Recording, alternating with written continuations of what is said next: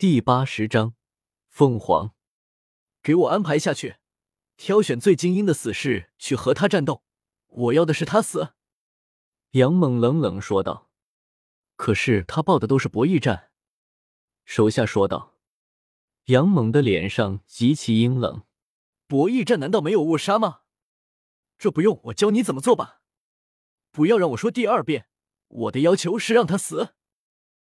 杨猛还在想到哪里去找那小子报仇，但是没想到冤家路窄，他们竟然来到了斗魂场，这里是他的主场，他可以为所欲为的主场。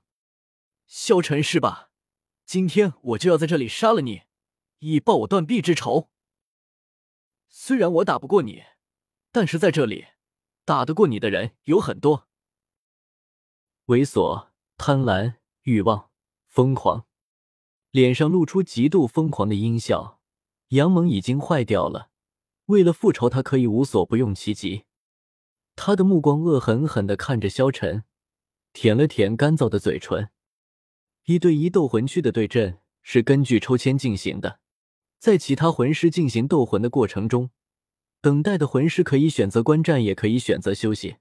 分斗魂场的各个区域都专门有供参赛魂师们观战的地方。距离斗魂台很近，或许别人以为是抽签决定，但是杨猛的心中很清楚，为了赌魂，他们可以随便改变抽签的顺序，他们可以随便安插自己的死士来改变局面的走势，这也是杨猛有信心能够杀死萧晨他们一伙人的原因。台下，萧晨和马红俊都走到了擂台之上。萧晨，没想到我们这么快又见面了。马红俊看着萧晨说道：“邪眸白虎的实力，我可是有目共睹的。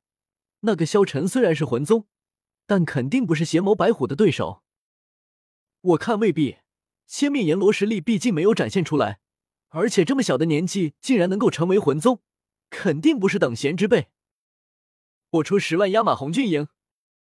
我出二十万。”台上已经议论纷纷了起来。然而这个时候。忽然，尖叫声响起，全是女生的尖叫声。在斗魂场，有很多女魂师都会来观看，但是这边只是小孩对战，所以他们并没有在意。不知道是谁说了一声：“那边有个非常帅的小哥哥。”他们就一窝蜂的涌了过来。这一刻，他们的目光看向了萧晨。天哪，好帅啊！世界上怎么会有如此帅气之人？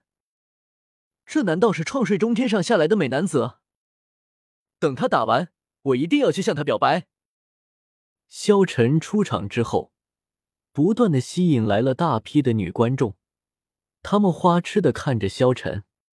萧晨有些无奈，不过实在没办法，谁让他长得这么帅呢？萧晨礼貌性的对着他们一笑：“太帅了吧！他的笑容怎么会如此完美？”他的笑容简直让我如沐春风。小哥哥，我要给你生猴子。萧晨很显然非常受女魂师们的喜爱，虽然萧晨才十二岁，但是有些早熟，而且心理年龄也非常成熟，所以别人根本不会把他当做十二岁的小孩子。萧晨加油！萧晨必胜！欢呼声不断的传来。可恶！凭什么你人气这么高，第一次出场就有这么多人为你呐喊？马红俊看着萧晨道。萧晨摊了摊手，无奈道：“没办法，谁让我的迷人的气质无处安放？”哼，上一次没能和你交手，这一次我一定要打败你。马红俊的目光变得冷了起来。武魂附体，顿时。马红俊的身体变得魁梧了起来，一道红色的光芒出现在了他的身上。他目光盯着萧晨，朝着萧晨直接冲了过来，强大的魂力瞬间爆发了出来，地面都有些轻微的震动。这是，众人大惊，没想到这邪火凤凰这么强大，光是魂力就让我有些惊讶了。那萧晨虽然是魂宗。现在只怕是要输了。台上的观众议论纷纷，所有人都在注视着这场比赛。凤凰火线！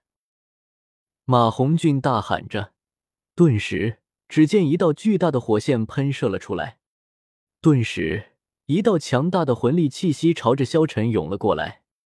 马红俊的手上有一道强大的的火线，朝着萧晨击射了过来。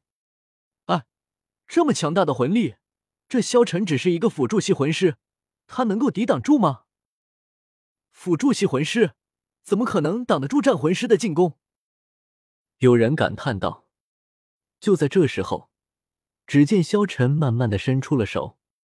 顿时，巨大的火线忽然停留在萧晨的手上，然后光波慢慢的消失。马红俊不敢相信的看着萧晨，这，这怎么可能？